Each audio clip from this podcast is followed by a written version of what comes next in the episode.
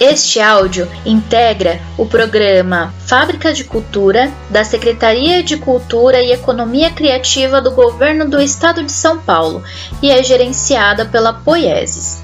Olá, eu sou Rosângela Oliveira, arte educadora da trilha de publicações independentes e encadernações artesanais. E este áudio é destinado aos aprendizes maiores de 12 anos. Hoje vamos começar a falar de modo mais aprofundado sobre as etapas de editoração, começando pela seleção de originais. Seleção de originais é a etapa inicial do processo editorial, encarregada de estabelecer os critérios a serem aplicados no projeto de livro.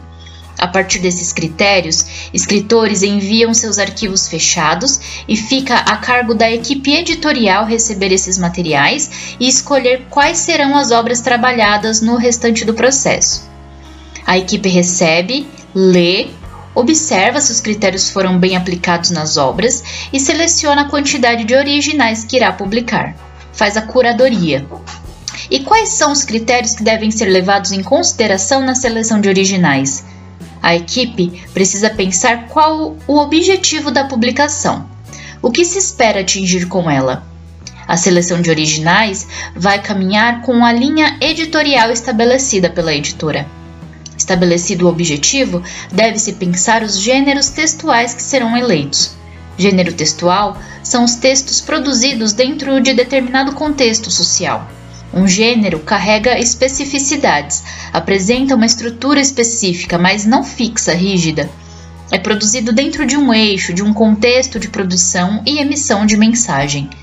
Dentro dos gêneros textuais narrativos, por exemplo, temos os romances, os contos, fábulas, novelas, crônicas.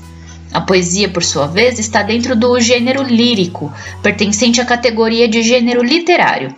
Estabelecido então o gênero a ser publicado, cabe pensar a temática, critério bastante importante quando se pensa uma publicação coletiva, para que se tenha uma unidade temática com a obra.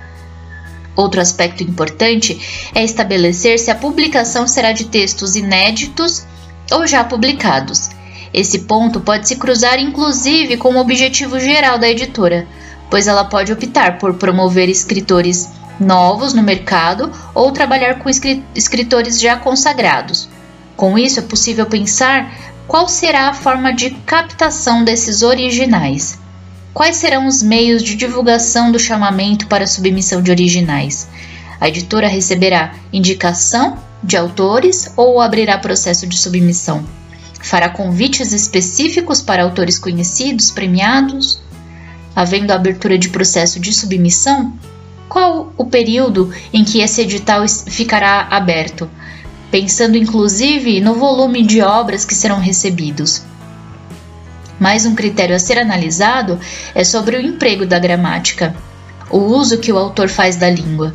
Sabemos que a obra passará por processo de preparação e revisão, mas cabe ao editor observar se não será despendido muito trabalho nesse sentido Sabemos também que o que se entende por erro gramatical dentro da norma não é bom termômetro para determinar se um texto literário é bom ou não, mas é válido pensar até que ponto se deve aceitar um original, avaliar se vale receber um texto onde se terá muito trabalho para preparar. Às vezes é mais coerente pontuar o autor de determinadas questões estruturais do texto antes de aceitá-lo para publicação. Assim, o autor fica ciente das questões que precisa melhorar. Dentro dos critérios que facilitam a leitura do editor, temos a formatação do texto, tipo de letra, tamanho de fonte, espaçamento entre linhas. O trabalho de leitura dos originais é árduo, por isso é preciso pensar na saúde da sua leitura. Um texto caótico na folha pode levar a incompreensões.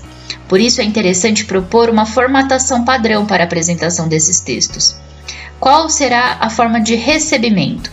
Por e-mail, no corpo do e-mail, em anexo, pelo correio, em mãos.